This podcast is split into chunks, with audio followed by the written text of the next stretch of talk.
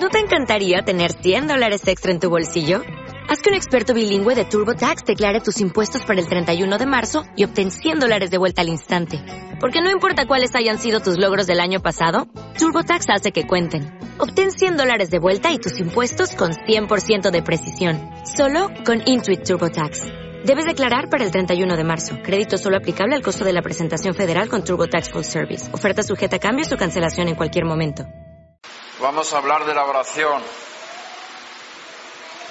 Y no va a ser un estudio así sistemático, sino vamos a tocar un poco de aquí un poco de allá para suplir una necesidad que hay.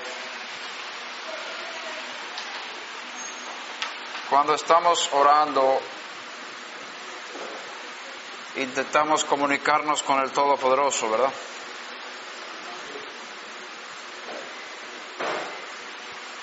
Y queremos ser eficaces en nuestras oraciones. Los rabinos establecieron oraciones fijas, con palabras fijas para todo Israel. Y eso fue en el tiempo de Ezra, cuando el pueblo no sabía orar, porque se estaba perdiendo el espíritu de profecía en el pueblo de Israel. Antes había mucho más fluir profético en el pueblo. Se habla de miles de profetas en Israel. Muy pocos escribieron lo que tenemos en el Tanaj. Y el pueblo era muy sensible espiritualmente, fluían espiritualmente. Vemos ejemplos como la madre de Shmuel, Hanabí, el profeta Samuel, Haná, cuando recibe la respuesta de su oración, empieza a profetizar y esa oración se usa todos los días en el Sidur por la mañana. Batit Palel Haná va a tomar y Haná oró y dijo, y esa oración en Primera de Samuel capítulo 2 es una oración profética. Ella tenía espíritu de profecía, expresaba una oración muy elevada espiritualmente y también poéticamente. Si miramos el texto hebreo, vemos que ahí hay inspiración maravillosa para expresarse con palabras muy, muy elevadas. Ese es un nivel, por supuesto todo el pueblo no estaba en ese nivel y con razón fue escogida para ser madre del profeta Shmuel, que era uno de los más importantes de la historia de Israel, claro que tenía algo extra esa mujer. Sin embargo, vemos que el espíritu profético se movía en el pueblo. También lo vemos cuando Yohanan, el, eh, es llamado Bautista, fue engendrado en, su, en el vientre de su madre. Entonces, la madre de, de Yohanan tiene un encuentro con su prima después de seis meses con Miriam, cuando ella tiene también una experiencia sobrenatural con un ángel. Y ahí vemos que hay palabras proféticas, hay bendiciones, hay oraciones con inspiración. Y eso a pesar de que en ese tiempo la profecía estaba en un nivel muy bajo, en tiempos del segundo templo vemos que había algo. Incluso vemos en el sumo sacerdote que había sido puesto por Roma, que él dijo al pueblo, no entendéis nada, que es mejor que uno muera por el pueblo que todo el pueblo muera. Y eso lo dijo por profecía, porque era sumo sacerdote ese año. Vemos que había inspiración chispas en el tiempo del segundo templo, pero en el tiempo del primer templo y en el tiempo antiguo la profecía era mucho más alta en el pueblo. Ruach y Nebuah. Entonces, eh, la, hubo un tiempo cuando el fluir espiritual del pueblo iba bajando y los, eh, especialmente después de la vuelta de Babilonia. En el tiempo de Babilonia hubo un tiempo de sequía espiritual, por supuesto por la, por la diáspora, pero también a la vuelta de Babilonia el pueblo no podía orar, no tenían palabras, no tenían inspiración. Y entonces los, eh, los hombres de la gran asamblea establecieron oraciones fijas para el pueblo. Así se, se fundó el Shmona Esre, la oración de Amidah que tenemos hoy, desde el tiempo de Ezra, en el tiempo de la, la gran asamblea, y ahí había profetas entre ellos. Y esas oraciones son oraciones inspiradas, no el mismo nivel que los salmos, según mi punto de vista, pero sí hay Ruach HaKodesh en esas oraciones, hay inspiración.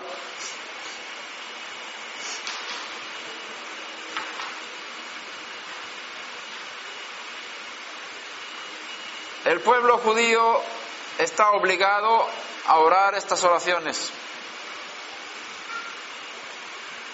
Y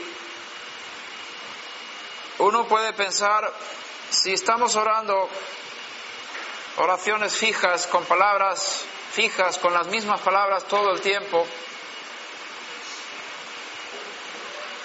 ¿por qué tenemos que hacer eso? Esa es una pregunta que se hace en el mundo judío. Hay varias razones que se dan para que para mantener este tipo de servicio hay un sidur el que yo utilizo normalmente se llama Abodat Hashem, que significa el servicio al Eterno o a Hashem. La oración es un trabajo, es un servicio, es una adoración, es un culto a Hashem. Abodat Hashem. En primer lugar, las oraciones han sido puestas como obligatorias para el pueblo de Israel para sustituir los sacrificios que había en el templo. No es que sea una sustitución total, porque Hashem ordenó sacrificar animales en el templo.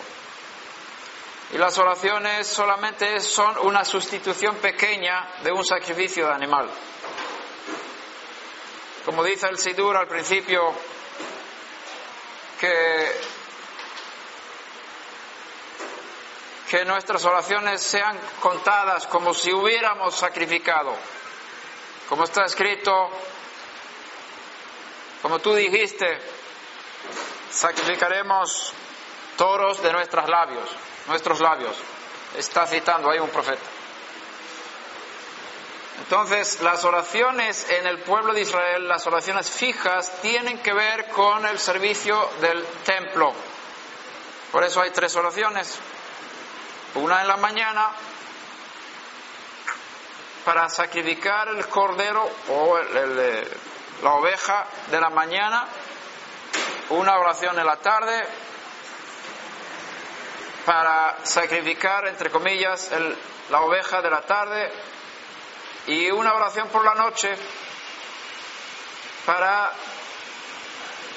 como recuerdo de las cosas que sobraron en el templo durante el día había trocitos de carne que sobraban y los sacerdotes no podían comer todo y tenían que quemar lo que sobraba, se llama Evarim en hebreo, los restos, las partes de los sacrificios que quedaban para la noche.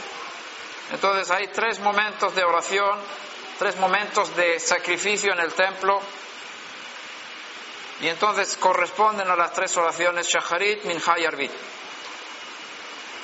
Entonces, la obligación de sacrificar en el templo es para el pueblo judío, no para las naciones. Por lo tanto, el, el servicio de las, las, tres oraciones es un servicio para los judíos. Cada amidad corresponde a un animal. Cuando uno está dando estas palabras sacrificando de sus labios, es como si hubiéramos sacrificado un animal. Por lo tanto, en Shabbat tenemos otro, otra amidad que se llama Musaf. ¿Por qué? Porque en Shabbat hay otro animal que se sacrifica aparte del, de la oveja diaria se sacrifica otro extra en Shabbat y en todas las fiestas. Por eso en las fiestas tenemos amidad extra, se llama musaf. Hay musaf para el Shabbat, musaf significa añadidura. De la palabra lejosif, que es añadir, la misma raíz que Yosef. Adicional, musaf. Mejor traducirlo como adicional.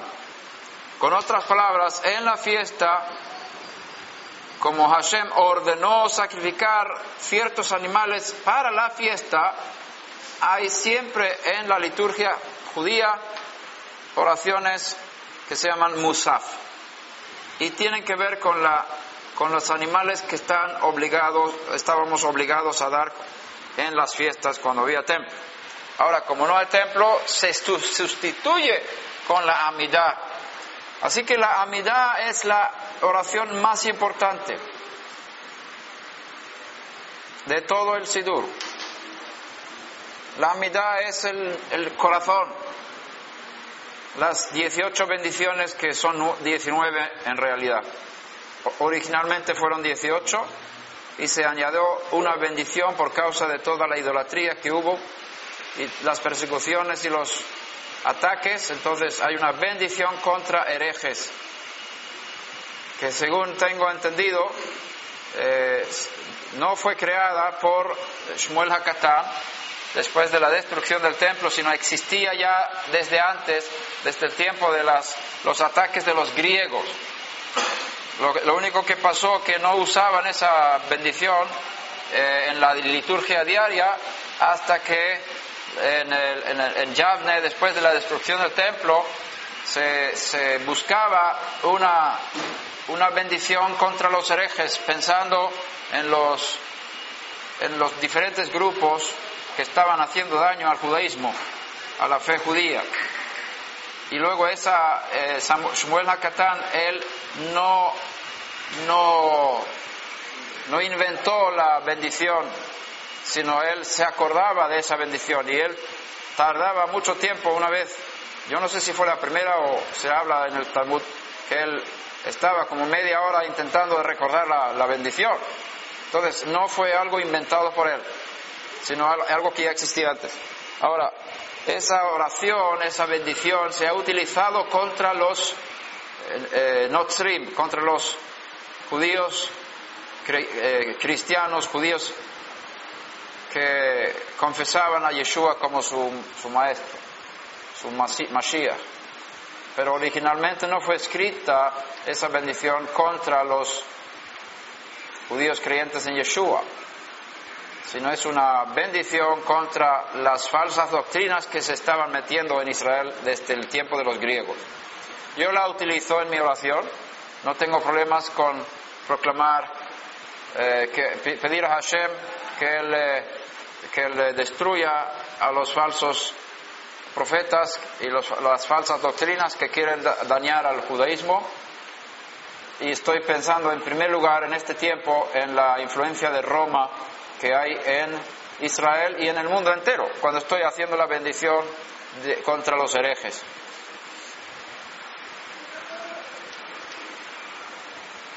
La amidad como hemos dicho, corresponde a los sacrificios en el templo.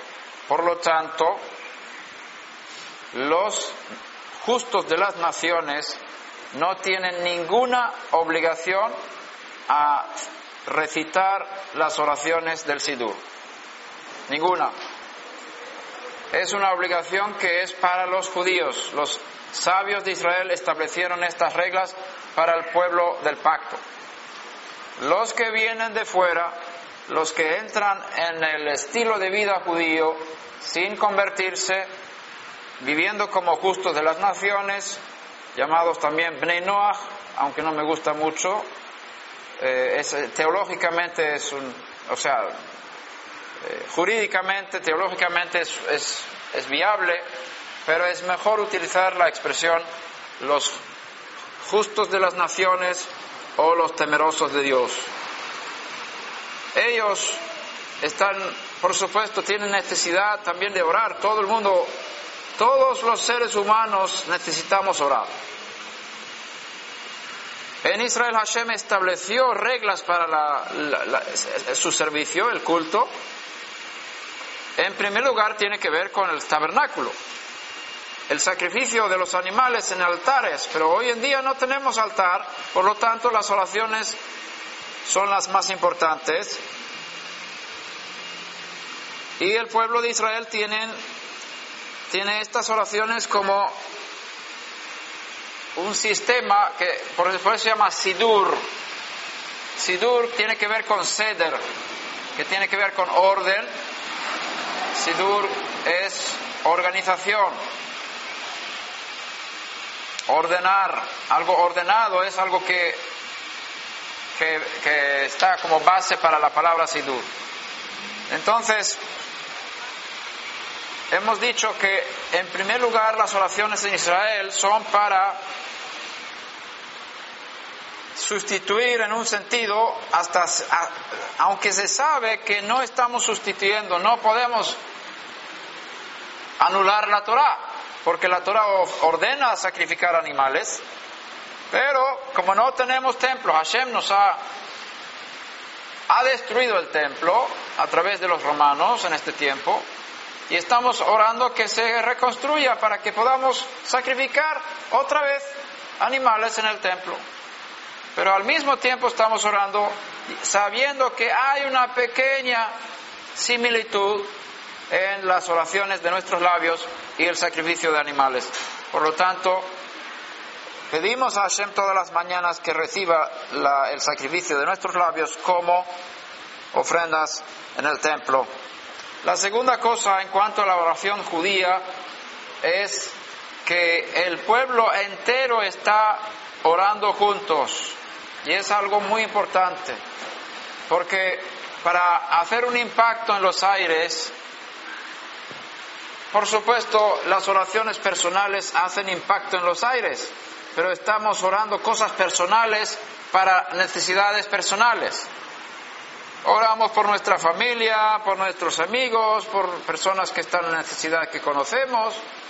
Ah, oramos también quizás por nuestro país, donde vivimos y demás. Es muy bueno eso. Cada uno ora con sus palabras propias. Sin embargo, Israel fue puesto como una nación de sacerdotes con el fin de estar en unidad y cuando, la, cuando el pueblo está en unidad como, como nación, como, como sacerdote, hay un impacto muy importante en los aires de esas oraciones. Por eso los sabios de Israel establecieron que no solamente se va a orar para sustituir los sacrificios, sino también para unir al pueblo, para que estemos orando las mismas cosas, que estemos orando como un cuerpo, que estemos uniéndonos como pueblo. Por lo tanto, hace falta para que una oración sea oficial, digámoslo así, para que sea una oración hecha por como por representantes del pueblo de Israel, tiene que haber diez varones judíos. Diez varones judíos que se reúnan en un solo lugar para orar, para hacer plegarias y, se llama eso minyan. Si no hay minyan, las, las, personas que están orando en la sinagoga o en el, Beit Midrash o el lugar donde, donde se ora, están haciendo las oraciones de forma personal. Digamos que hay nueve varones. Aunque hagan la misma oración de Shacharit o de Minja o de Arbit, no tiene el mismo efecto espiritual, no tiene el mismo impacto espiritual en los aires, porque cada uno está orando como individuo y no puede representar a Israel. Para que haya una representación de todo el pueblo, tiene que haber diez varones. Cuando hay diez varones judíos, es como si todo Israel estuviera orando. Y eso tiene un impacto muy fuerte en, los, en los mundos espirituales, comparado con nueve personas orando. nueve personas orando no es lo mismo que toda una nación. Y cada vez que hay un minyan y, y diez varones están orando, delante de Hashem se considera como si todo Israel estuviera orando. Por lo tanto, hay que buscar, si uno es judío, hay que buscar minyan para poder hacer las oraciones de Amidah. Porque la idea de tefilá, la, idea de oración es Amidah. Si uno no tiene tiempo para orar, uno se pregunta, ¿qué es lo más importante en el Sidur? Si tengo 10 minutos por la mañana y quiero orar, a lo mejor me desperté tarde, algo pasó y no tengo tiempo para hacer todo shaharit, ¿qué hago? Lo que se hace, lo más importante para cumplir el deber de todo judío, varón judío, es orar eh, Shema por la mañana y también Amidah. Si se hace Shema y Amidah, ya cumplió con la halajá. No está obligado a hacer más, sin embargo, casi obligado para completar estas oraciones. Pero lo, lo, lo esencial es el Shema porque es un mandamiento de la Torah y la Amidah que también es un mandamiento de la Torah pero de forma de oración, pensando que si fuera un sacrificio. Ahora, las mujeres judías no tienen la misma obligación de en la oración como los hombres judíos. Los hombres judíos tienen la obligación de orar tres veces al día, de sacrificar Amidah, que son los animales. Y la regla es que si uno falla una de las amidas, tiene que pagar en la siguiente oración. Por ejemplo, yo estoy en la tarde trabajando, algo pasa, baja el sol, no puedo hacer minja. No pude presentarme delante de Hashem ni solo ni en minyan para hacer minja, la oración de la tarde. En sustitución como del sacrificio de la tarde. Entonces yo tengo una deuda con Hashem. Y por la noche, cuando llega Arbit, ahí sí que estoy orando a Arbit. Pero tengo una deuda de una amidad que no la presenté. Entonces se hacen dos amidas por la tarde. En la, en la oración de Arbit se hace primero una vez eh, amidad se toma tres pasos para atrás y otra vez tres pasos para adelante y haces otra midá para pagar lo que no pagaste a Hashem en, el, en la minja, porque tienes deuda, porque tienes el eh, hatzot, que es la mitad del día, y media hora más tarde y empieza el tiempo para la, la minja. Y la minja sigue hasta la puesta del sol. O digamos un poquito más tarde cuando todavía es el, crepúsculo, cuando no han salido de las estrellas, ese tiempo es el tiempo para Minha. Y es un tiempo de mucha actividad durante el día. Es muy fácil que falles durante ese, ese tiempo la oración de la tarde. Entonces, si tú no pagas lo que, lo que, lo que no pagaste en la mitad, eh, lo puedes hacer por la noche, pero no lo puedes hacer en la mañana siguiente en Shahari. Sí, porque cada día hasta, hasta la, hasta ir a dormir tienes posibilidad de pagar tus deudas a Hashem, pero no puedes pasarlo al día siguiente. Ahora, las mujeres judías no están obligadas a orar tres veces al día porque la oración es un mandamiento eh, conectado con el tiempo, un tiempo fijo. Y las mujeres judías están exentas de la mayor, mayor parte de los mandamientos que tienen que ver con un tiempo fijo. ¿Por qué? Porque tienen muchos compromisos con sus hijos y pueden pasar cosas que la mujer no puede orar las tres oraciones al día y otras muchas, muchos mandamientos que tienen que ver con el tiempo. Entonces, no se pone sobre las mujeres la carga de esos mandamientos. Sin embargo, según la halajá, la mujer judía tiene la obligación de orar una amidad al día, en cualquier momento del día. No está sujeta al tiempo para su amidad.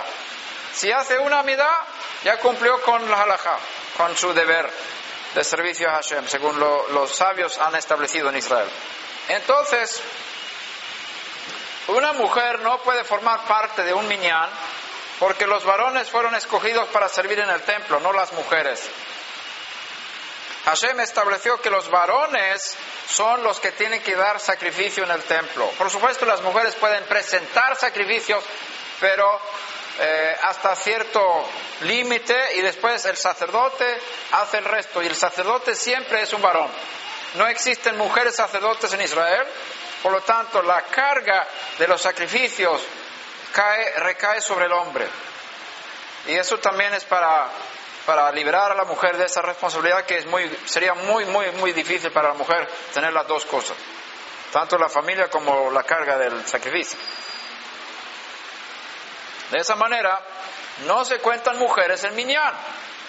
No es un, ningún desprecio a la mujer, solamente es, cuestión de cumplir un deber religioso, cumplir una misión, cumplir un papel de sacerdote como varón que Hashem ha establecido en Israel. Y ahí la mujer no puede sustituir al varón. Por lo tanto, si hay nueve varones y una mujer, no, hay minyan. Solamente diez varones miembros del pacto y que no quebrantan los mandamientos en público pueden ser contados como minyan.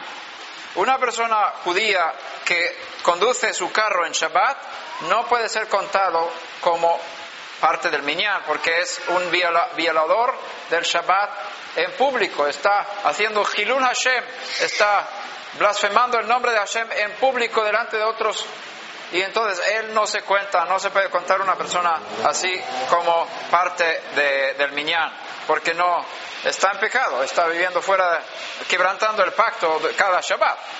Entonces no, no se puede incluir a una persona así en, en minyan. Y las mujeres no se incluyen tampoco, y los no judíos tampoco se incluyen en minyan. Entonces tú puedes tener 999 justos de las naciones no, podemos decir 991 justos de las naciones y nueve judíos, que somos mil personas, y no hay minyan. Mil personas, nueve judíos y, y, 900, 991 justos de las naciones, hijos de Dios, nacidos del Mesías, nacidos de nuevo, tienen el espíritu de Hashem, pero no forman minyan. Para que haya minyan, para que haya una representación del pueblo judío, pueblo de Israel, el pueblo del pacto de la circuncisión, tiene que haber diez varones judíos que vivan según la, que no estén quebrantando mandamientos eh, en público.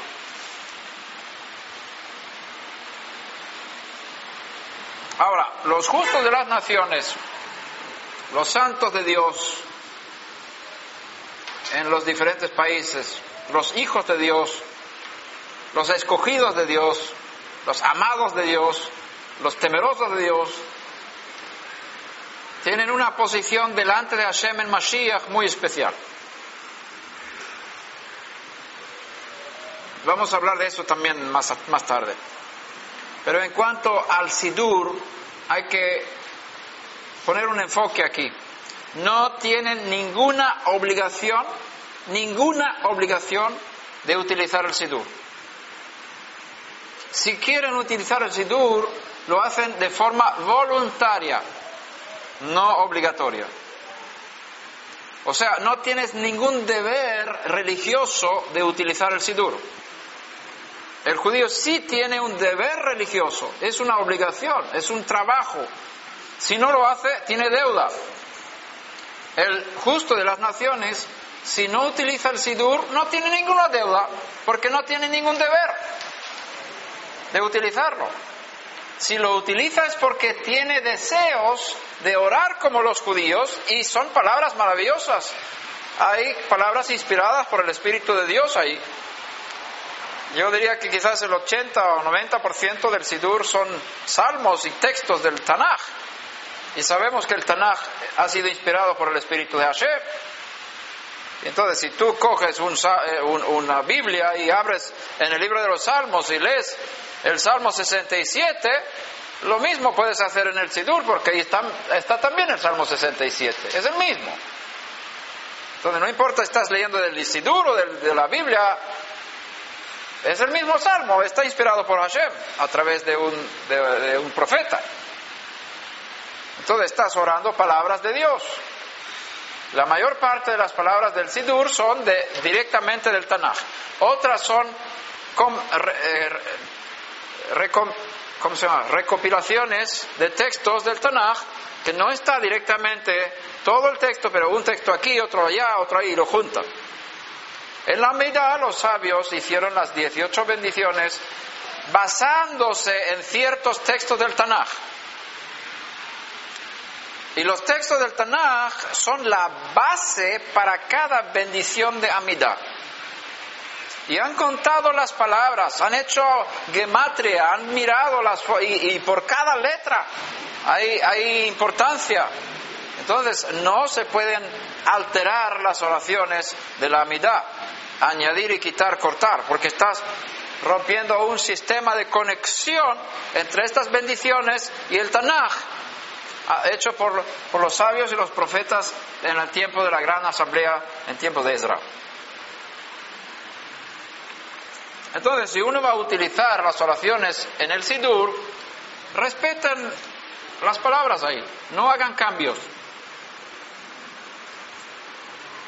No añades en el nombre de Yeshua y cosas de esas. He visto sidurim hechos por mesiánicos por ahí, por el internet y por otros lugares, que me dan, me dan, no sé si llorar o, o gritar. ¿Por qué? Porque están violando las reglas del pueblo judío. No está permitido añadir y quitar. Quitar sí se puede hacer, pero añadir, cambiar, cortar, como le dé gana, introduciendo elementos ajenos a la liturgia judía, eso es muy poco respeto. Muy poco respeto. Es como yo entrara en tu casa, en la casa de, de la hermana Sonia.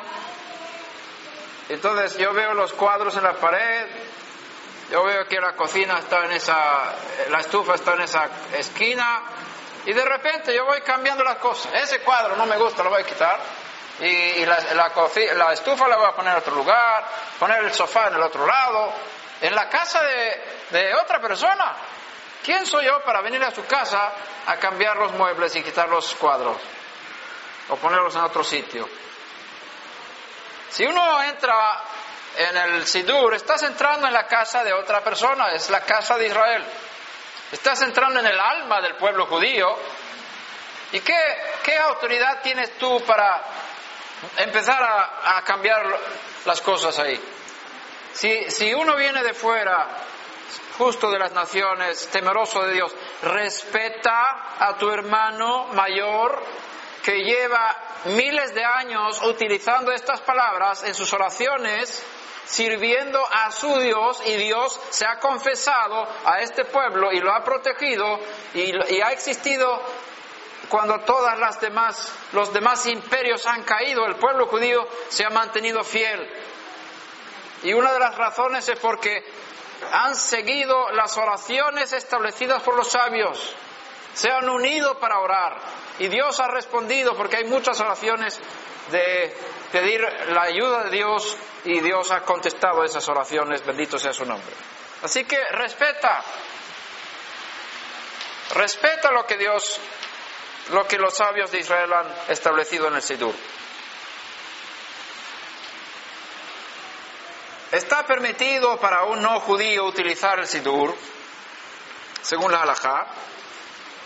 Sin embargo, hay ciertas oraciones que son de identidad judía. Por ejemplo, el Dios de, Abraham, el Dios de nuestros padres, Abraham, Isaac y Jacob.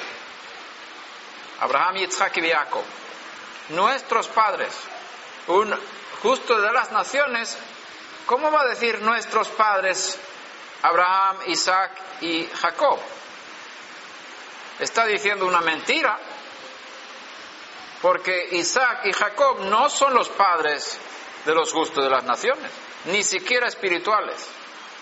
Yo no he visto en ningún lugar del Tanaj un texto que sea suficientemente prueba, realmente necesitamos dos o tres, para decir, y los escritos mesiánicos, que los padres de los gentiles creyentes nacidos de nuevo, justo de las naciones, tengan a Abraham, Isaac y Jacob como padres. No lo veo. Lo que sí veo es que tienen a Abraham por padre. En Romanos capítulo 4, el rabí Shaul está enseñando que Abraham es nuestro padre. Y es el padre de la incircuncisión y el padre de la circuncisión. Porque recibió la promesa de ser padre de muchas naciones. Entonces, él no es padre físico de los justos de las naciones, por lo menos esa paternidad física no es importante en el tema. Quizás haya algo por ahí, mezclas y, asimilaciones históricas, que sí hay una conexión genética con Abraham en muchas naciones, lo cual yo creo es cierto. Sin embargo, delante de Hashem, cuando estamos en este, este servicio de oración, no, no, es, no es importante no podemos basarnos en una genética supuesta de ser descendiente de Abraham para venir ante Hashem en oración. Sin embargo, se habla de que Abraham de forma espiritual es padre de los, de los santos de las naciones. Entonces tú puedes llamar a Abraham mi padre o nuestro padre, Abraham vino. Eso está bien. Tenemos una base de los de, la enseñanza de los shlichim, de los apóstoles, emisarios del Mesías y Rabbi Shaul, para decir esas cosas. Sin embargo, no veo que sea correcto decir que Yitzhak sea el padre de los gentiles creyentes en, en Mesías, ni Jacob. Bendito eres tú, eterno Dios nuestro. Ahí está bien. Hasta ahí está muy bien, porque tú como justo de las naciones, tú puedes decir Dios nuestro, porque hay un solo Dios para todas las naciones.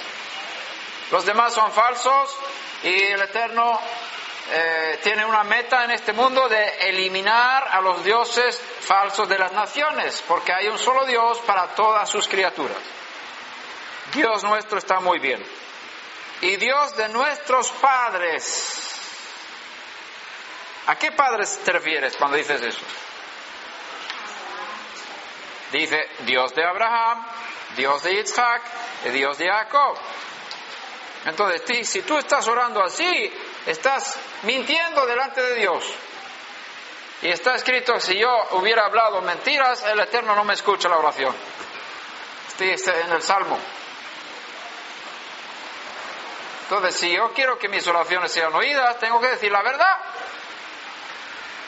Entonces, en el Sidur que hemos editado en sueco, que estamos, hemos hecho un trabajo de dos años utilizando las traducciones suecas que hay del Sidur, pidiendo permiso de, las, eh, de dos comunidades judías que han estado haciendo traducciones del hebreo al sueco y nos dieron el permiso de utilizar las traducciones y adaptar el lenguaje para los justos de las naciones. Entonces utilizamos sus palabras y hemos cambiado un poquito para no ofender al judío y no causar que el no judío esté mintiendo cuando está orando. Entonces, hemos puesto, bendito eres tú, eterno, Dios nuestro y el Dios de los padres de Israel. El Dios de Abraham, el Dios de Isaac y el Dios de Jacob. Creo que es más o menos así como, como lo pusimos, no lo tengo ahora presente exactamente.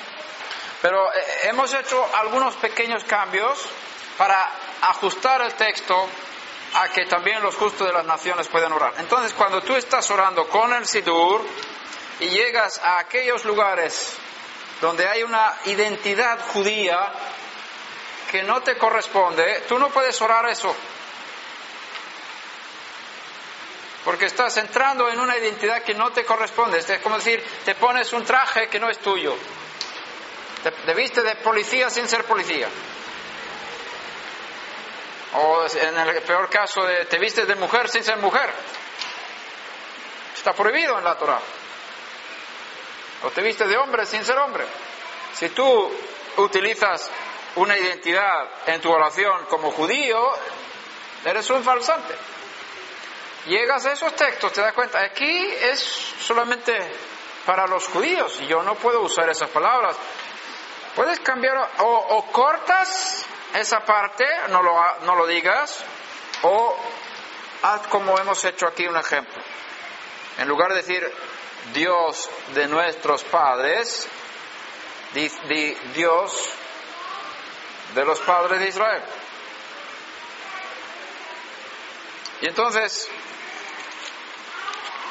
sí está permitido a los no judíos utilizar las oraciones del Sidur,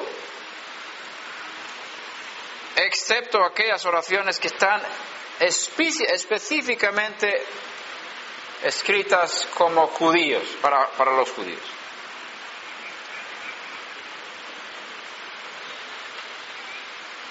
Por ejemplo, reúnenos de todos los pueblos de la tierra. ¿Qué es eso?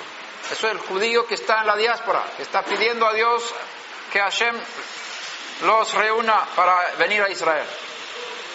Y tú que estás aquí en El Salvador vas a orar, reúnenos de todos los confines de la tierra. ¿A dónde? ¿Dónde quieres ser reunido? ¿Quieres ir a Israel? Israel celestial va a venir pronto a Jerusalén celestial. Eso está bien. Si lo piensas así, no está muy bien, no está muy mal, digo, no está, no está mal del todo, digámoslo así. Sin embargo, en esas oraciones tú puedes ayudar al pueblo judío, en lugar de decir reúnenos de los confines, reúne a los judíos de los cuatro confines del mundo. Ahí puedes añadir una pequeña un pequeño cambio y ser un intercesor por el pueblo judío. No como judío, reúnenos, sino reúnelos o reúne al pueblo judío. Y ser una, un catalizador, un, un, eh, un, apoyador para la redención final que va a venir para el pueblo judío. Y serás también muy bendecido por esas oraciones, porque estás intercediendo por el pueblo judío. Lo importante cuando estás orando es que tu corazón esté conectado con Hashem. Y esa quizás es la parte más difícil. Los rabinos saben muy bien que las oraciones del Sidur pueden ser repetidas sin que uno piense en lo que está diciendo. Porque uno que lo oye desde, este niño aprende estas cosas de memoria.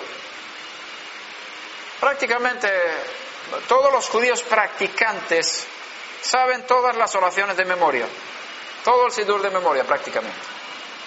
Quizás en excepción ciertas fiestas, sin embargo se usa el sidur para no mezclar, para no equivocarse y no está permitido orar sin mirar el texto, excepto la mirada, pero normalmente no se anima a que, no, a que se ore de memoria. Hay que fijarse en la letra. ¿Por qué? Para no equivocarse. Entonces se usa el Sidur como una, un apoyo. Es fácil caer en, el, en la rutina. El cerebro fue creado de forma que una pequeña parte, no sé si el 5% o algo así, es la parte de la conciencia, eres consciente. Y la gran mayor parte del cerebro es una parte de la inconsciencia. Haces cosas con el inconsciente, mucho más cosas que con, con la parte consciente del cerebro. Por ejemplo, nadie está pensando en respirar aquí. El cerebro lo, hace de forma inconsciente. El cerebro manda señales al corazón para latir. El cerebro está, por ejemplo, eh, cuando tú conduces el coche, manejas el carro, ya no piensas dónde vas a poner tus manos, ya no piensas si tienes un coche de marchas, primera, segunda, tercera, la, el cerebro ya aprendió cuándo hay que cambiar marchas y no, y no tienes ni, siquiera de pensar en ello.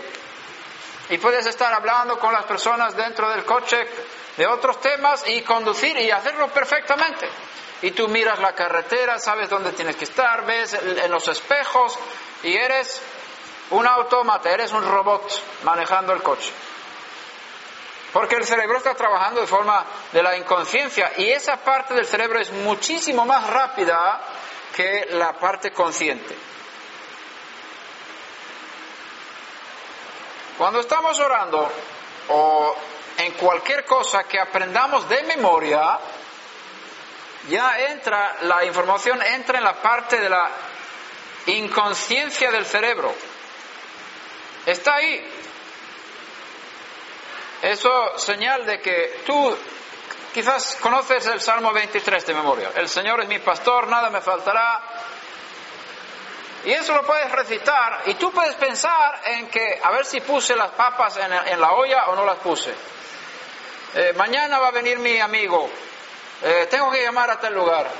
A ver si tengo dinero suficiente para... Y tú puedes recitar el Salmo 23 y pensar en otras cosas. ¿Es verdad o no? Lo mismo cuando estás leyendo un texto.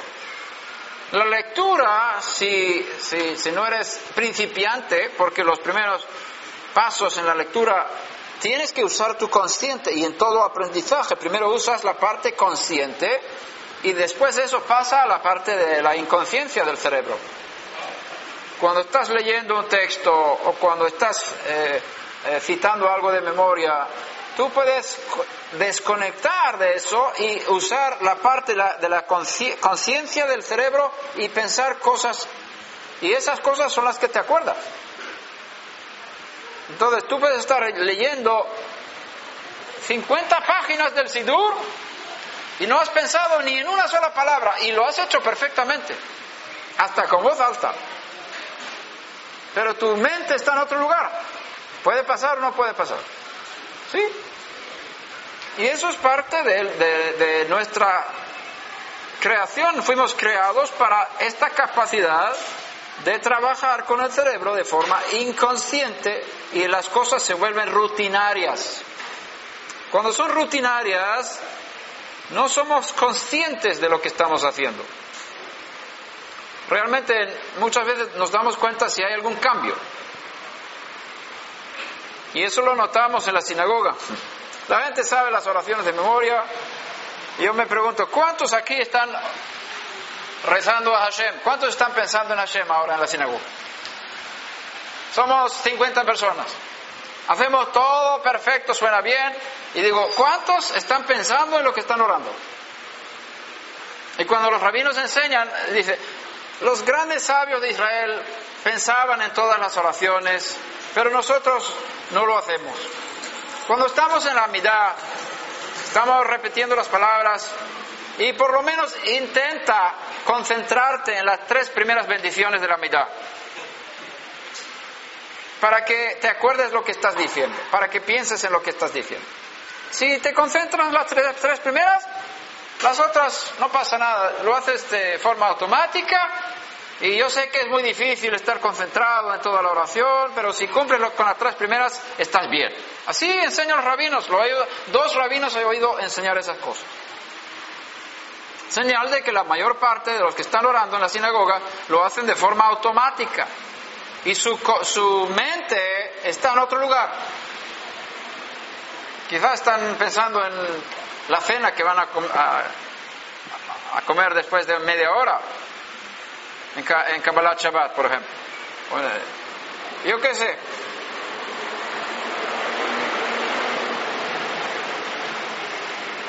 La pregunta es, las oraciones que se hacen con el inconsciente, ¿Llegan a Hashem o no llegan a Hashem? Según los rabinos, cuando uno está orando solo y no hay minyan, si no te concentras en cada palabra, las oraciones son vanas. O sea, cada palabra que no piensas en ella es vana. No llega, no hace efecto. Sin embargo, si estás orando en minyan, no hace falta que te concentres en cada palabra, porque como grupo estamos haciendo un trabajo delante de Hashem y se cuenta en los cielos como que todo Israel está orando. Y aunque no todos estén concentrándose en las palabras, esas oraciones tienen efecto espiritual. Así se enseña.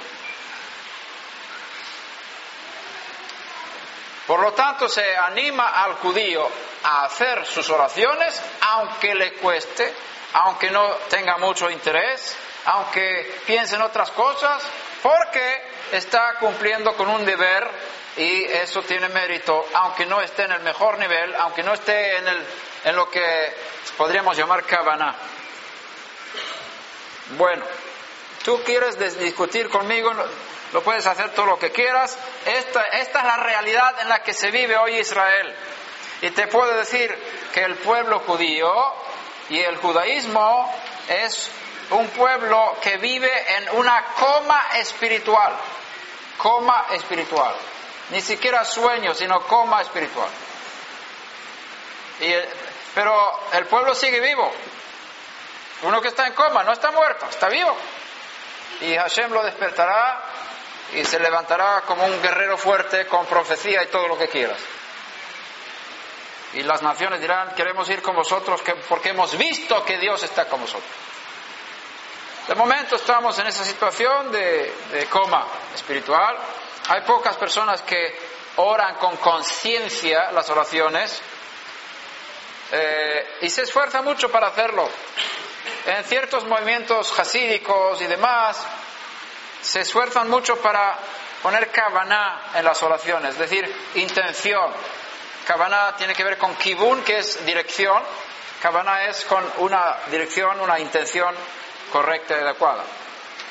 Por supuesto, ese es el nivel eh, correcto y, más alto de oración, pero eh, en estos momentos la mayor parte de los judíos que están orando no están en ese nivel. No están pensando en lo que están orando. Sin embargo, están uniéndose con su pueblo, están pasando un tiempo delante de Hashem repitiendo palabras, pero la pregunta surge, como dice el profeta, este pueblo con labios me honra, pero su corazón está lejos de mí. ¿Cuánto se cumple hoy en día? No lo sé. Yo no soy juez ni profeta para eso, sino lo que tengo que cuidar es mi propia vida de oración. Si ellos cumplen con su deber religioso y han hecho lo que tienen que hacer, ellos siguen respirando en su coma. Está bien. Que no dejen de respirar. Que sigan respirando, aunque sea inconscientemente. Porque la oración es la respiración espiritual. Que sigan orando. Yo no voy a quitar eso, al revés. Hay que animar que lo hagan mejor y que yo lo haga mejor.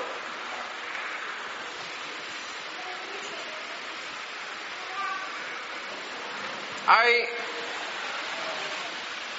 ciertas ayudas que tenemos para hacer más eficaces las oraciones del Sidur. Una de ellas es la que se usa en el pueblo judío, es el canto. Si tú estás orando las palabras de forma hablada,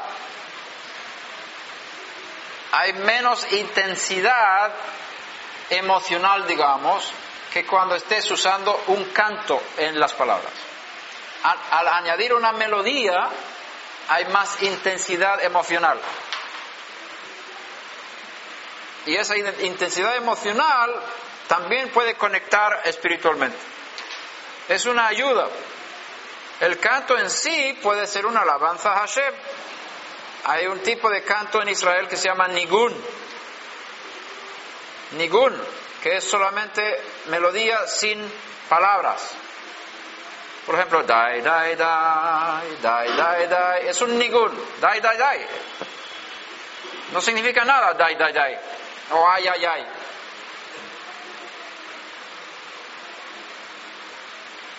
Es ningún. Entonces, expresas emociones y puedes también conectar espiritualmente con esas canciones. Y lo mismo la oración, si tú tienes solamente palabras secas, habladas, puedes conectar, pero es difícil. Pero si añades canto, es más fácil conectar. Yo siempre canto las oraciones y en la sinagoga se, se canta las oraciones. Las oraciones del Sidur son cantadas. La Torah es cantada. Cuando se lee la Torah hay una melodía. Y una melodía bien establecida con dos tradiciones, la Ashkenazí y la Sfaradí. Y también hay una especial de Jerusalén. Entonces, la Torah de Hashem, la, la palabra de Dios, la profecía, el Tanaj fue dada, fue, dado con cántico. Hashem transmitió su Torah con melodía.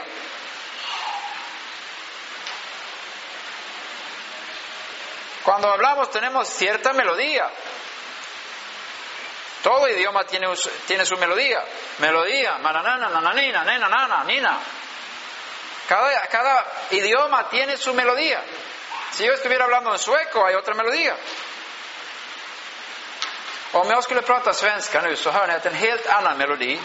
Esa es la melodía sueca. Es diferente. Entonces, cuando estás hablando, hay melodía. Melodía. Sin embargo, no es tan destacada la melodía, sino cuando tú empiezas a cantar, ya destacas más canto en las palabras. Por lo tanto, para ayudarnos a ser más fervientes en las oraciones escritas, usemos la melodía. Pongamos melodía. Y cada uno tenemos una melodía en nuestro corazón. Tú no tienes que aprender, es que yo no sé cantar, tú sabes cantar. Es que suena feo, pues canta feo, pero que cantes.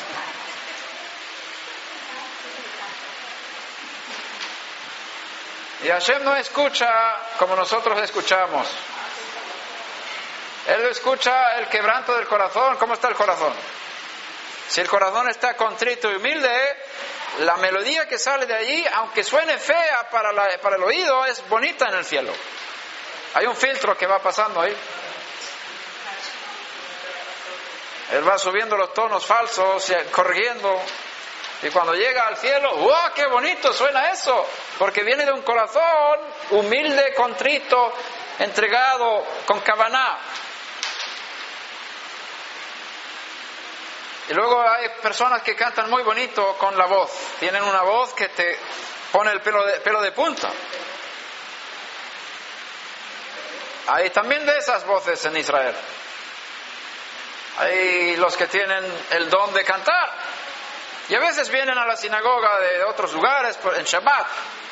Y los que, los que son, digamos, expertos en el canto, se les permite dirigir la oración. Y usan sus voces, hacen sus melodías y sus tritiritis. Y, y suena muy bonito. Pero hay una gran diferencia entre uno y otro. Y yo no sé si tengo discernimiento de espíritus o discernimiento de, almas o no sé. Pero algo me dice cuando oigo ciertas personas, este no está cantando para Hashem. Canta muy bonito, pero suena como si estuviera cantando delante de las personas. Es como si estuviera diciendo, mirad qué bonita voz tengo. Y está cantando alabanzas al Eterno en el texto, pero el mensaje que se palpa en el aire es, la voz que tengo, qué bonita es, dadme la gloria por mi voz. Entonces son doble mensaje. Pero otras personas que cantan muy bonito, muy bonito, pero tienen un tono ahí, hay algo ahí, algo que conecta con Hashem. Entonces depende del corazón, no depende de la voz en sí. Depende del corazón si vas a llegar o no. Entonces ponle canto a, tus oraciones. Ponle voz. Como dice Cantar de los Cantares, déjame oír tu voz, paloma mía, porque tu voz es dulce, es, es maravillosa, algo así. Con otras palabras, Hashem te está diciendo, yo quiero oír tu voz. Así que no estés orando en silencio. Si quieres orar las oraciones del Sidur, ora en voz alta. No tienes que gritar, pero que se oigan, que se oiga tu voz y ponle canto y verás cómo va a subir de nivel. Vas a llegar a un nivel más alto, vas a tener más facilidad para conectar. Hay momentos cuando no, no hace falta ni palabras para conectar con Hashem. Está escrito en Romanos capítulo 8 que el Espíritu nos ayuda en nuestra debilidad. Vamos a leer eso. Versículo 22 en adelante. Pues sabemos que la creación entera a gime y sufre dolores de parto hasta ahora. Y no solo ella, sino también nosotros mismos, que tenemos las primicias del Espíritu. Aquí habla del nuevo nacimiento. Aún nosotros mismos gemido, gemimos en nuestro interior, aguardando ansiosamente la adopción como hijos. Esto se refiere a la, a la resurrección de los muertos la redención de nuestro cuerpo. Porque en esperanza, estamos en Romanos 8:25. La carta a los Romanos 8:25. Porque en esperanza hemos sido salvos. Pero la esperanza que se ve no es esperanza, pues ¿por qué esperar lo que uno ve? Pero si esperamos lo que no vemos, con paciencia, lo aguardamos. Y de la misma manera, también el Espíritu nos ayuda en nuestra debilidad, porque no sabemos orar como debiéramos, pero el Espíritu mismo intercede por nosotros con gemidos indecibles. Y aquel que escudriña los corazones sabe cuál es el sentir del Espíritu, porque Él intercede por los santos conforme a la voluntad de Dios. ¿Cómo vamos a entender este texto? Aquí habla de, un gemir, un gemir como dolor, dolor de parto dolor que produce algo, un gemir. Es un gemir que no se, no se oye mucho por fuera, pero es muy fuerte por dentro. Está escrito que la creación, ahí obviamente Rabbi Shaul está excluyendo a los seres humanos, la creación entera a una gime y sufre dolores de parto, no son dolores de muerte. ¿Cuáles son los dolores de parto que está sufriendo la creación? La creación está sujeta a la vanidad. Cuando Adán Arishon comió del fruto, hubo un cambio en la creación en los árboles, en las plantas, en el sol, la luna, las estrellas, la atmósfera, en el agua, en los peces, en los leones. Cambios. Algo pasó. Hubo una influencia de una maldición que venía sobre este mundo. Y el mundo está bajo esa fuerza y está pidiendo, clamando salir de ahí, deseando ser liberado de esa fuerza maligna que opera en este mundo creado. Todo es muy bonito, pero no es perfecto. Y para que sea perfecto hace falta una redención, una liberación de esa situación. Y eso va a suceder cuando venga la resurrección, cuando los hijos de Dios se manifiesten en su gloria, cuando tengamos cuerpos glorificados iguales al cuerpo de Yeshua resucitado y glorificado. Entonces la creación está esperando que los hijos de Dios sean redimidos, que sean transformados en inmortales. Entonces la maldición y la vanidad eh, que eh, ha sido puesta sobre la, creación se va a quitar. Y la creación está gimiendo, con dolores de parto, deseando ser liberada de esa situación. Y lleva seis mil años así.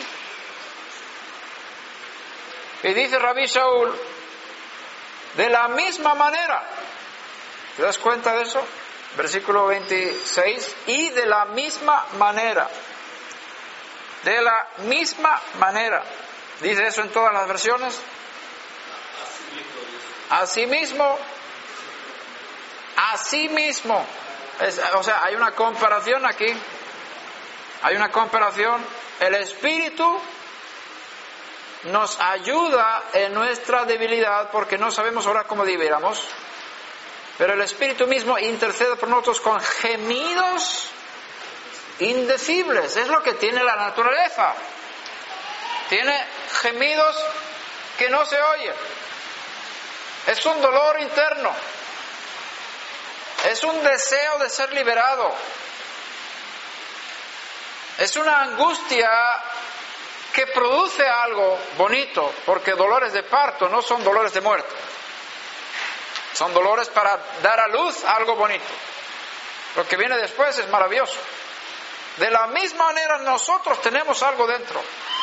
Tenemos un espíritu que produce en nosotros gemidos internos, indecibles, que no tienen palabras.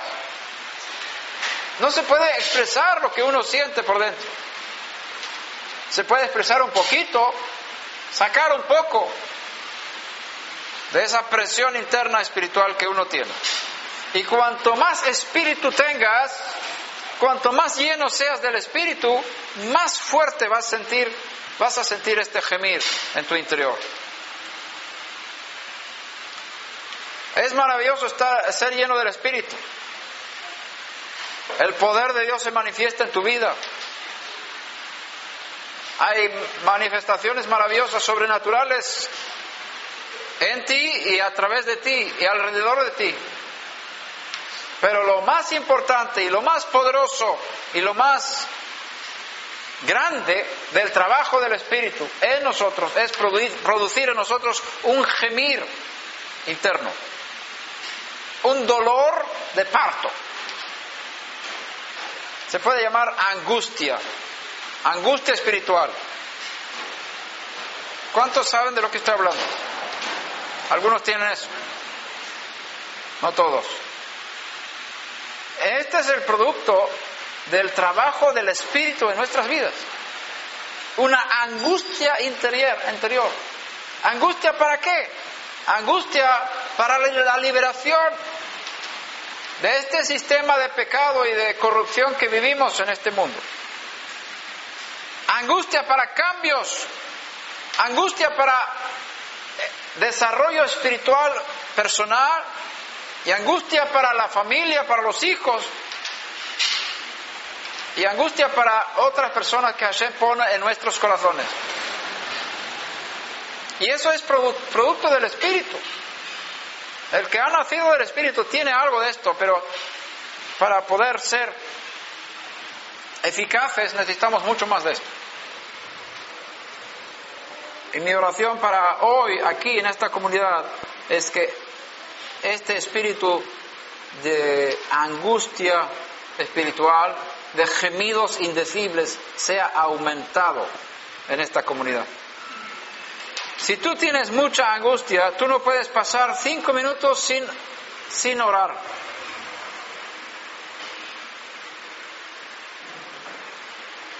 Si estás esperando algo, no pasas el tiempo sin que seas productivo, digámoslo así. He visto muchas personas cuando tienen tiempo libre, entre comillas, buscan divertirse, a ver, hablar con alguien, no sé. ¿Qué haces? Si tú tienes ese espíritu de Hashem con fuerza en, en tu interior, cada momento es valioso para interceder, para orar. Supongamos que llegamos a la reunión antes de que empiece y estamos esperando que empiece la reunión, la reunión en la comunidad. ¿Qué hacemos en ese tiempo? El que tiene peso espiritual entiende la importancia de la reunión que se va a tener y utiliza ese tiempo en oración. Y no lo hace porque tiene obligación, sino porque siente una angustia, siente un deseo, un gemir para que se produzca algo bonito. Entonces, si tú llegas antes de tiempo aquí al lugar de reuniones y va a haber una sesión, una, una, reunión, un culto, ora, intercede, yo ruego a Hashem que ponga más espíritu en nosotros para que esto salga natural, que no sea algo impuesto. El espíritu está dentro y produce gemidos indecibles, pero a veces podemos expresar esos gemidos, aunque no sea todo. Digamos que yo tengo mil dentro y saco dos. ¿Y cómo lo saco? Bueno, se puede expresar de muchas formas ese gemir. El, la mejor, bueno, bueno, varias cosas, quizás no la mejor, pero el canto, pero hay, hay sonidos que podemos producir en nosotros que expresan esa, esa angustia espiritual que tenemos, que es bueno sacar eso, porque es un tipo de oración, es un tipo de intercesión. Y puede ser un, un suspiro, puede ser un gemido que se oye.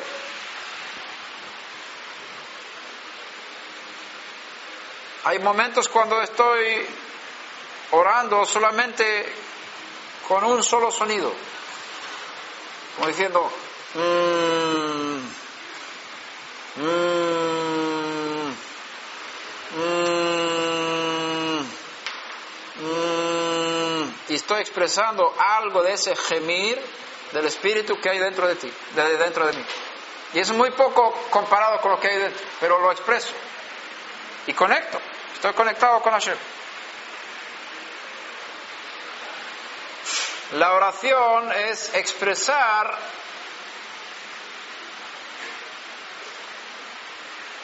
la carga espiritual que Hashem pone en tu espíritu. Hashem pone carga en tu espíritu.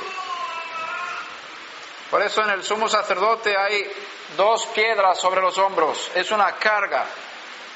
Tiene que cargar dos piedras sobre los hombros. Hashem pone carga en tu espíritu.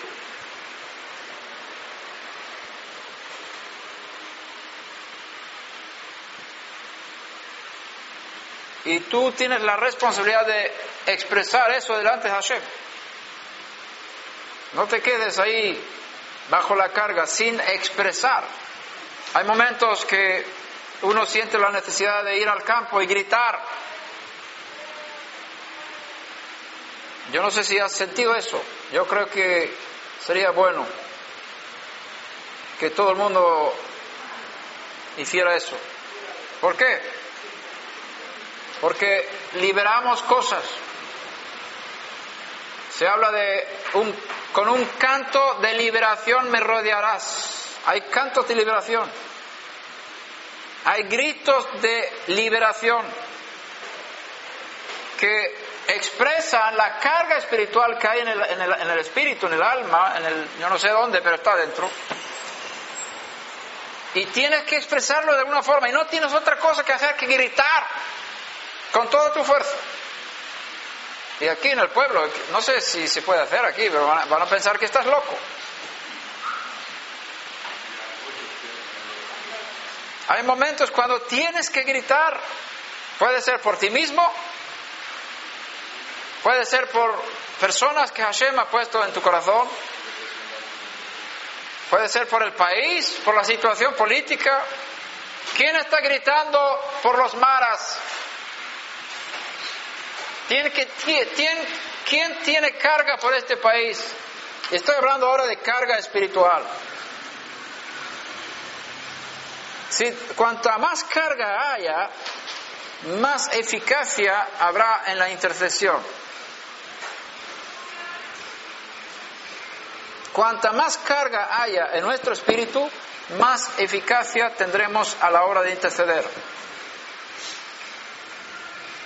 Se habla de John Wesley, uno de los predicadores que cambiaron el mundo. Era un hombre de, de oración. Oí un predicador en el tiempo cuando, cuando yo era cristiano, que había estado en la casa de John Wesley en, eh, en el, eh, Inglaterra. Todavía hay una casa ahí, se puede ver. Y había un lugar donde era el lugar de la oración de John Wesley, donde él oraba. Y era, era un lugar de, donde él se arrodillaba. Y en la madera donde se había arrodillado había marcas de las rodillas. Y para que haya marcas en la madera de, estar arrodillado, tiene que haber habido muchas, muchas horas de oración de rodillas. Ese hombre gritó al cielo y dijo, si tú no me das esto, yo me muero.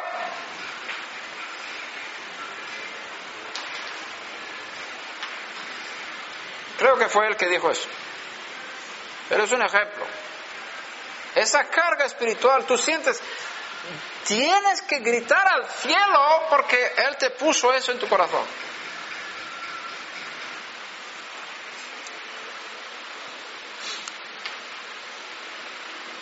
También he oído gritos que no son del Espíritu. Gente que son muy buenos actores, pero las cosas auténticas existen. Gemidos indecibles.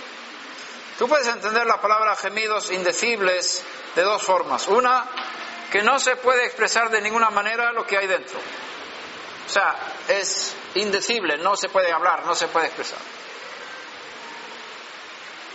Otra interpretación es que los gemidos indecibles son tan fuertes que no importa lo que hagas, nunca vas a expresar la carga que tienes dentro. Con otras palabras, aunque grites, aunque cantes, no vas a llegar a expresar todo lo que hay dentro. Es indecible lo que hay dentro. Imposible de expresar. Por, por, mucho que, que te expreses. Entonces, está escrito, aquel que escudriña los corazones sabe cuál es el sentir del Espíritu. Sentir, según Strong, es la palabra fronema en griego. tiene que ver con una inclinación mental o un propósito. Viene de otra palabra, froneo, que es ejercer la mente. Es tener sentimientos o una opinión, estar dispuestos mentalmente hacia una dirección más o menos, tener interés, pensar. Hay una, un propósito, podemos llamarlo propósito del espíritu. Aquí lo tradujeron en Reina Valera como intento del espíritu conforme a la voluntad, intercede por los santos. Hay una, intención, hay un sentir. Yo, yo diría que la palabra sentir me gusta mucho, aunque no sea solamente intelectual. Eh, se puede entender la palabra sentir de varias formas, ¿no? Sentir en el sentido, en el sentido sentido. Dirección. En la calle tú puedes ir en, en el sentir de este lado o del otro. Pero también puedes sentir algo como sentimiento. Y también vimos ahí que había una implicación también sentimental en esto. Mi experiencia, mi experiencia durante estos años de servicio al Eterno es que el Espíritu pone un sentimiento dentro de ti. Es un sentir y claro que tiene propósito. Pero lo más fuerte es la emoción. Es una emoción espiritual. Y eso viene de un espíritu de intercesión, espíritu de oración. Esto concuerda con Zacarías capítulo 12. Aquí habla de una de las guerras en los últimos tiempos contra Jerusalén. Y el Eterno promete liberar a Jerusalén. Los jefes de Israel van a vencer en esta guerra Versículo 7 dice, el Señor salvará primero las tiendas de Judá, es decir, eh, Judea, lo que llaman los territorios ocupados. Versículo 8, aquel día Hashem defenderá a los habitantes de Jerusalén. Y versículo 9, y sucederá que aquel día que me dispondré a destruir a todas las naciones que vengan contra Jerusalén. En esta guerra Israel vencerá. Yo estoy esperando esta guerra, creo que va a venir muy pronto. Y luego dice el versículo 10, y derramaré sobre la casa de David y sobre los habitantes de Jerusalén el espíritu de gracia y de súplica. Espíritu de gracia y de súplica. Esto es un espíritu de oración, que se llama espíritu de gracia y de súplica. Y me mirarán a mí, a quien han traspasado, y se lamentarán por él, como quien se lamenta por un hijo único, y llorarán por él, como se llora por un primogénito. Aquel día habrá gran lamentación en Jerusalén. Como la lamentación de Hadad Rimón en la llanura de Megiddo, en tiempos cuando había profecía en Israel. Y se lamentará la tierra, cada familia por su lado,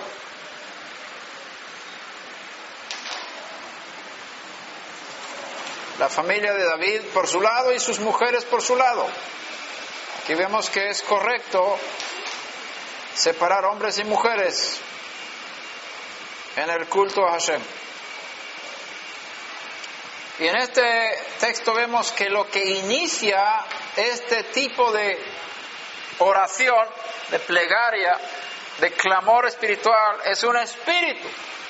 Bueno, antes del espíritu hay una guerra. Y es una guerra, va a ser una guerra muy fuerte, muy difícil, muy difícil para nosotros. Porque todos los pueblos alrededor de Jerusalén intentarán levantar, como dice el profeta, yo haré de Jerusalén una copa de vértigo para todos los pueblos de alrededor y cuando haya asedio contra Jerusalén también lo hará contra Judá, eh, Judea. Y sucederá que aquel día haré de Jerusalén una piedra pesada, versículo 3, para todos los pueblos. Todos los que la levanten serán severamente desgarrados y contra ella se congregarán las, todas las naciones de la tierra. Estamos viendo ahora la preparación para esta guerra. Por eso todo el mundo habla, habla mal de los judíos hoy en día. Los que antes eran amigos de Israel ya no son amigos de Israel. Se está preparando el ambiente para poder unir a las naciones contra Jerusalén para quitar a Jerusalén de los hijos de Israel, de los judíos. Entonces, en esta guerra, Israel vencerá.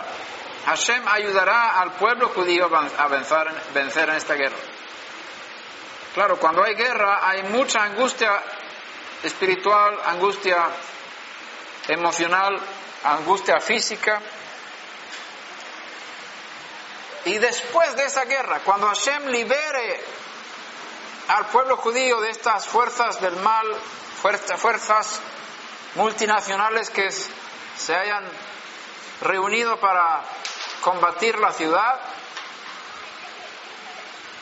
el pueblo va a tener un espíritu.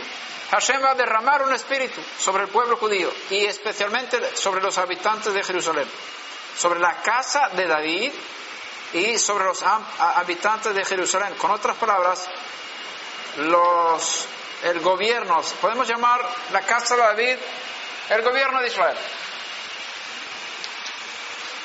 Sobre el gobierno de Israel y sobre los habitantes de Jerusalén va a haber un espíritu que va a cambiar todo el panorama espiritual del país. ¿Cuál es ese espíritu que va a cambiar el pueblo de Israel? Es el espíritu de gracia y de súplica.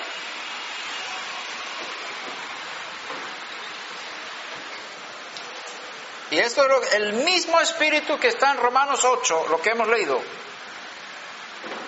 El espíritu gime por dentro, ese es el espíritu que va a ser derramado sobre el gobierno de Israel y sobre el pueblo judío en Jerusalén y lo que sucede en Jerusalén también afecta a todos los judíos del mundo.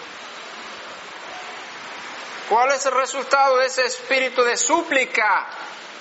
Esa intercesión, ese, esa angustia espiritual. Porque aquí van a llorar. Dice, van a lamentarse, van a llorar. Expresar esa, esa carga espiritual que hay dentro. Porque hay una revelación en esto. ¿Cuál es la revelación que viene? Va a venir una revelación espiritual de que aquel que estuvo aquí es el Mesías. El que, el que entregamos a los romanos fue el ungido de Dios.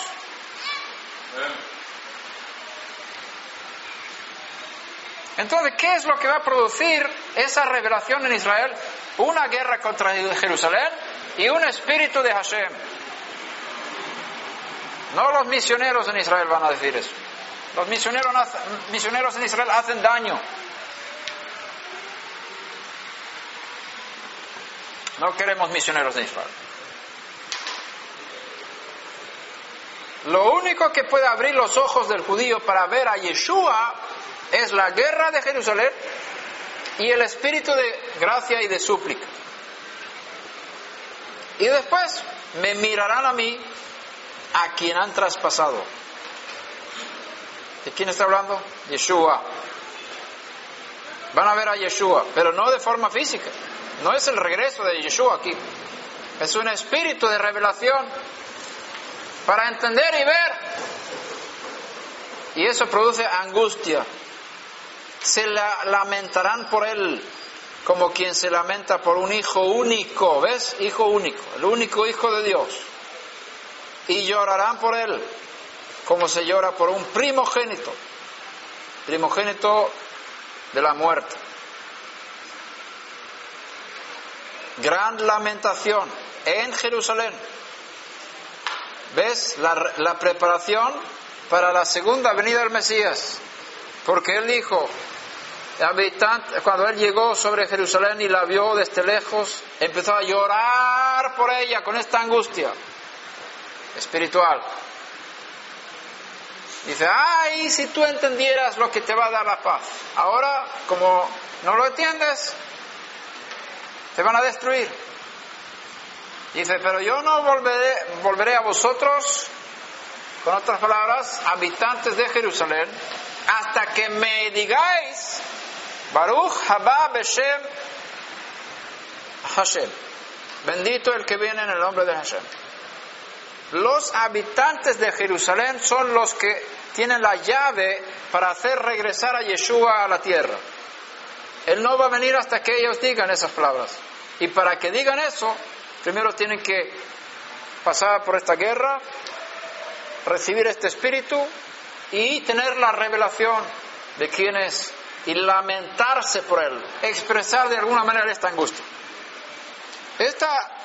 Este espíritu de oración yo deseo que sea derramado aquí. Necesitamos esto.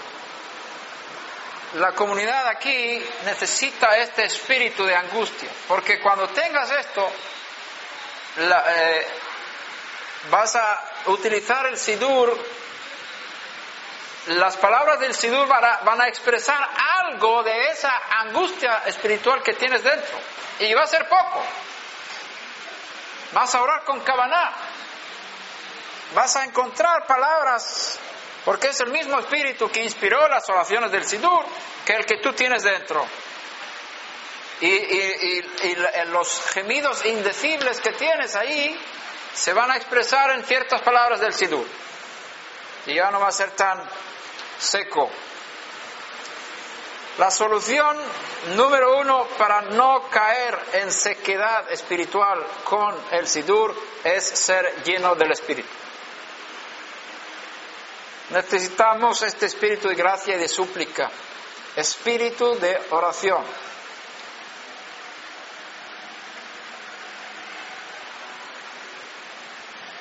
¿Cómo se recibe?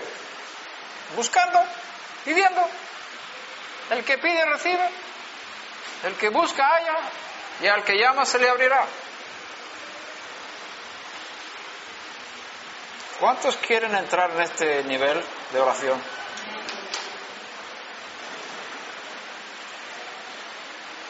Yo solo puedo rogar al Padre que Él derrame ese espíritu.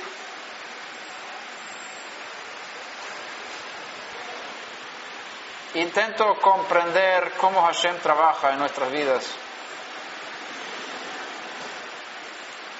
Y puedo decir que hay diferente intensidad en diferentes personas en cuanto a esta esta angustia, pero algunos van a tener más que otros. Algunos son más intercesores que otros. Algunos son los que realmente penetran y tienen tiempo para ello. Tenemos ejemplos en eh, cuando Yeshua nació, venían Simón y Hannah en el templo y ahí dice que ellos estaban sirviendo a Dios día y noche. Esa mujer que había sido viuda mucho tiempo ella estaba sirviendo día y noche con ayunos y oraciones en el templo. Esa era una mujer que cargaba algo espiritual, era una carga espiritual que tenía. Y esa carga espiritual le obligaba a hacer esas cosas. Cuando viene el Espíritu sobre ti, no te va a costar orar. Era, es una necesidad orar. Es una, un deseo que yo tengo. Necesito apartarme, buscar un lugar donde puedo estar solo. Donde puedo clamar a Hashem, expresar esa angustia por esta nación, por estas personas que Hashem ha puesto en mi corazón. Rabbi Shaul lo expresó. Vamos a leer 2 de Corintios 11, capítulo 11. Vamos a leer un contexto para tener, para, para recibir el impacto. Versículo 23, 11, 23 de 2 de Corintios son servidores del Mesías, habla aquí de los falsos profetas, de falsos apóstoles. Hablo como si hubiera perdido el juicio. Yo más. En muchos más trabajos, en muchas más cárceles. Mira lo que dice aquí, Rabbi Shaul. Muchas más cárceles. ¿Cuántas veces estuvo en la cárcel entonces? En azotes, con látigo, le azotaban el cuerpo un sinnúmero de veces. Él no puede ni, mencionar tantas veces le han pegado en el cuerpo. ¿Tú has pasado por alguna cosa de estas? ¿Has estado en la cárcel por causa de, de? ¿Te han pegado con varas? No, no sabemos realmente lo que, lo que es el sufrimiento por nuestra fe a menudo en peligros de muerte, a menudo en peligros de muerte. Quizás hemos estado en peligro de muerte varias veces aquí. Cada vez que subes al coche, al carro, tú estás en peligro de muerte. ¿Cierto? Muere más gente por el tráfico de carros que de los aviones. ¿Por qué tienes miedo de viajar en avión? No, eso no es, no es peligroso comparado con ir a sentarse en el carro mucha más probabilidad de que te mueras en un carro que en un avión. Cinco veces he recibido de los judíos 39 azotes. Cinco veces. 39 azotes. ¿Cómo estaba su cuerpo? ¿Tienes algún dolor en tu cuerpo? No tienes dolor. Comparado con Rabbi Shaul. Tres veces he sido golpeado con varas. De los azotes fueron con otro tipo de material. Una vez fui apedreado. Eso está en Hechos de los Apóstoles, se habla ahí. Tres veces naufragué. Estaba en el barco y el barco se hundió y se quedó solo en el mar. Tres veces. Y he pasado una noche y un día en lo profundo una noche y un día en el profundo, o sea, en el mar, esperando la, la salida de ahí. Con frecuencia en viajes, en peligros de ríos, arañas, no, ¿cómo se llama? Pirañas, ¿no? Pirayas, pirañas, cocodriles, peligros de salteadores, eso se entiende aquí en este, esta parte del mundo, se entiende. Peligros de mis compatriotas, peligros de los gentiles, peligros en la ciudad, peligros en el desierto, peligros en el mar, peligros entre falsos hermanos, falsos hermanos, en trabajos y fatigas, en muchas noches de desvuelo, desvelo, muchas noches sin dormir, en hambre y sed, a menudo sin comida, a menudo sin comida. ¿Cuántos quieren ser siervos de Hashem? En frío y desnudez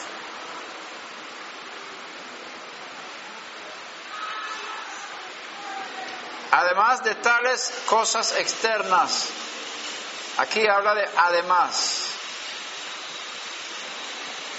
O sea, más que todo lo que han mencionado aquí, lo que viene ahora es, es lo peor. Además de tales cosas externas, está sobre mí la presión cotidiana de la preocupación por todas las comunidades. ¿Quién es débil sin que yo sea débil? ¿A quién se le hace pecar sin que yo no me preocupe intensamente? Si tengo que gloriarme, me gloriaré en cuanto a mi debilidad. Así que la preocupación, la angustia espiritual de un líder es lo que más le pesa. Más que golpes en el cuerpo, naufragio en el mar. Imagínate lo que pasó, Rabbi Show. Dice, eso, eso es lo externo, pero lo que realmente me pesa, ah, es esto lo que hay dentro. La preocupación, la angustia espiritual. Un hombre así no le importa ir al desierto donde hay peligros, o ir a, a viajar en el mar cuando el barco está más o menos porque tiene que cumplir con la misión. Hay una sola meta en su vida, cumplir el llamado y el peso espiritual que Hashem puso en mi corazón.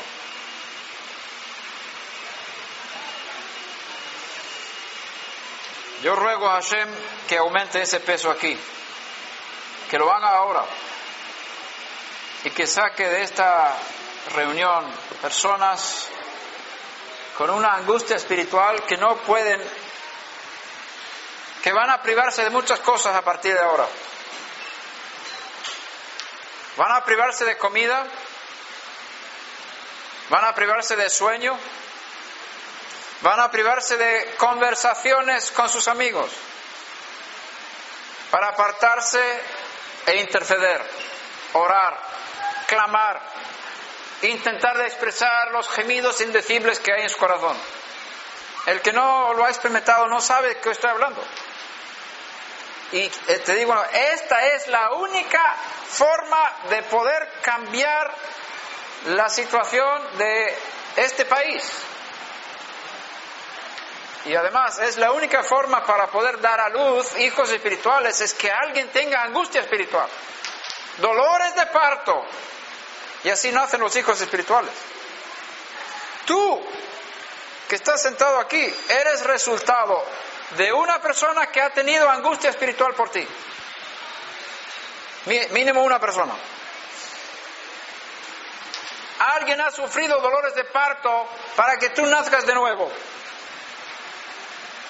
Alguien estuvo clamando en esa habitación a solas por ti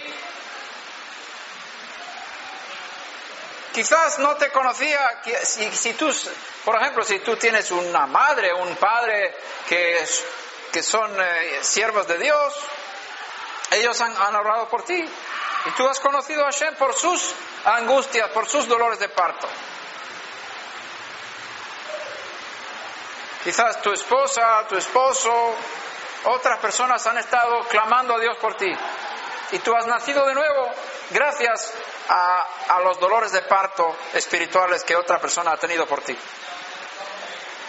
Sin embargo, en ciertas situaciones nacen personas de nuevo de la nada.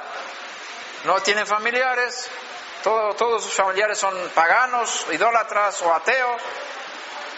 Y de repente sale una chispa ahí, una persona de santidad en medio de una familia de, impureza. ¿Cómo es posible? O que tiene algún ancestro que ha sembrado y él está cosechando, o que personas con sensibilidad espiritual estén intercediendo por, por, pueblos, por ciudades, por regiones, por países, continentes. Y quizás muchas personas están también utilizadas cuando están hablando en lenguas, están intercediendo por personas, sin que lo sepan. ¿Qué sé yo? Hashem puede obrar, obrar como quiera. pero es un hecho de que cada nuevo nacimiento espiritual es un producto de dolores de parto espirituales. Y alguien tiene que tener esos dolores de parto. Y Hashem nos ponga ese espíritu ahora para que podamos producir hijos espirituales que nazcan de nuevo de verdad. Que no sea algo fingido, que no sea algo religioso en el sentido de, no, vida, ritual, sin vida espiritual. Y eso depende del espíritu que viene sobre nosotros y nos pone esa carga en, nuestro interior.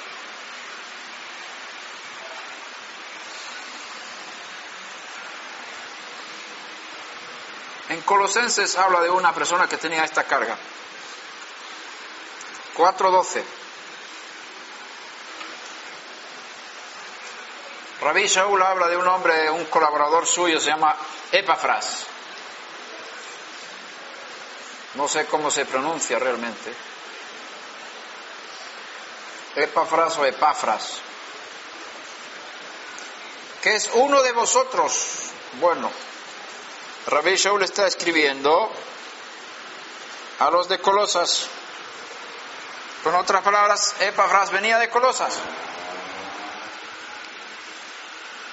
Uno de vosotros, siervo de Yeshua Mashiach, os envía saludos, siempre esforzándose intensamente a favor vuestro en sus oraciones, para que estéis firmes, perfectos y completamente seguros en toda la voluntad de Dios porque soy, le soy testigo de que tiene profundo interés por vosotros y por los que están en la Odisea y en Hierápolis. Aquí vemos un, un, el alma de uno de los colaboradores de Rabí Shaul. Este tipo de personas cambian el mundo. Tenía profundo interés por tres áreas, Colosas, la Odisea y Hierápolis. Tres ciudades. Hashem había puesto tres ciudades en su corazón. Y él tenía un profundo espíritu de angustia espiritual por esas personas que vivían en esas ciudades y estaba siempre esforzándose intensamente en sus oraciones. ¿Qué tipo de oración? No es decir, Señor, te doy gracias porque tú eres bueno, acuérdate de tal y cual. No. Él no sabía cómo expresar esa angustia. Esforzándose intensamente. ¿Cómo oras cuando te esfuerzas intensamente? ¡Oh!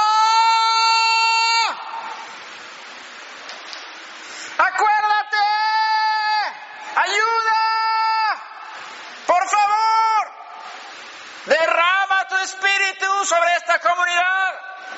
Eso es lo que yo siento dentro. Y eso lo que expresé ahora es poco lo que yo siento, de lo que siento por vosotros. Tenemos una angustia tremenda por los que están aquí y los que están en el consejo y los que están en las diferentes comunidades donde viajo, para que el Espíritu se derrame, que los dones del Espíritu funcionen, que el poder se manifieste entre nosotros. Esa es la angustia que tengo. Y no voy a parar hasta que vea eso. Y si no lo veo, que se me quite de este mundo, pero que siga después de mi muerte. Los efectos de esas oraciones y esas angustias que Él ha puesto en mi corazón. Carga espiritual, intercesión, clamores, siempre esforzándose intensamente a favor vuestro en sus oraciones.